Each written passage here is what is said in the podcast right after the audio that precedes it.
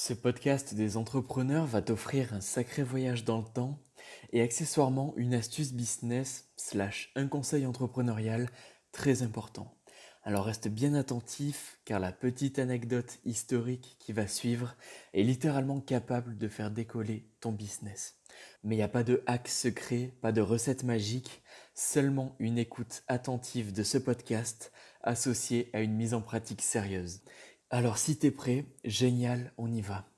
À l'époque antique, un certain Agathocle de Syracuse était un véritable tyran qui dirigeait de manière bestiale l'actuelle Sicile, mais il n'allait pas arrêter sa conquête militaire à l'Italie. Alors il décida d'envahir Carthage en Tunisie actuelle afin de faire la guerre, ça le faisait vraiment kiffer, s'enrichir avec le pillage, rapter les jolies femmes et métamorphoser ses adversaires en esclaves. Et afin d'y arriver, il a exploité une arme de psychologie humaine littéralement dévastatrice, la voilà. Afin d'empêcher que ces hommes ne s'échappent, il brûla tous ses navires après avoir accosté à Carthage. Traduction littérale, aucune retraite n'était envisageable, la stratégie était de forcer ses alliés à se battre à la manière de s'ils allaient mourir, et ça a payé, Agathocle de Syracuse gagna la guerre car ses soldats n'avaient que deux cordes à leur arc, triompher ou y laisser la vie, ou alors terminer esclave, mais dans tous les cas cette alternative n'était pas très glorieuse, et les guerriers auraient préféré se battre et y laisser la vie que de se faire capturer.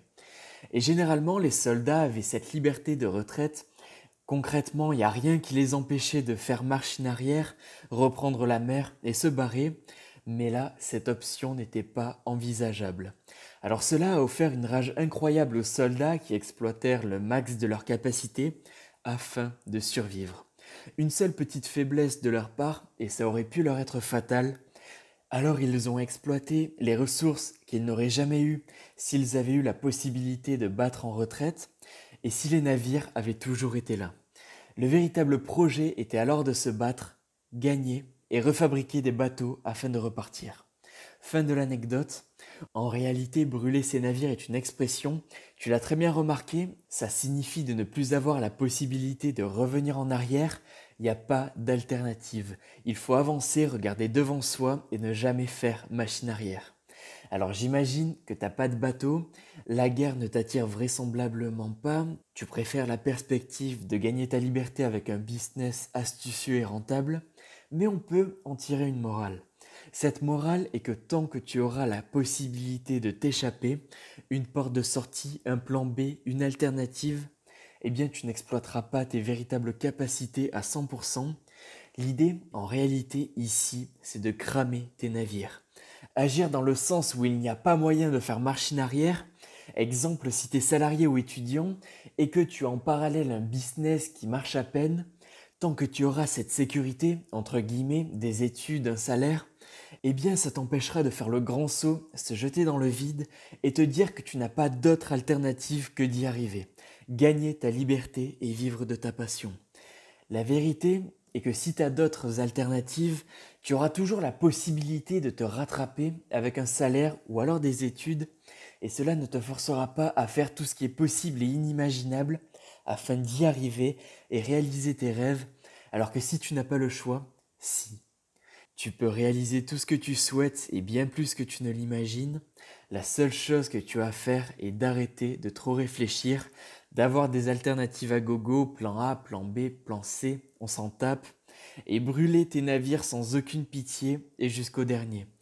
Tu t'apercevras que la vie est beaucoup plus simple et que toutes les barrières mentales qui te limitaient avant, en réalité, n'étaient qu'imaginaires.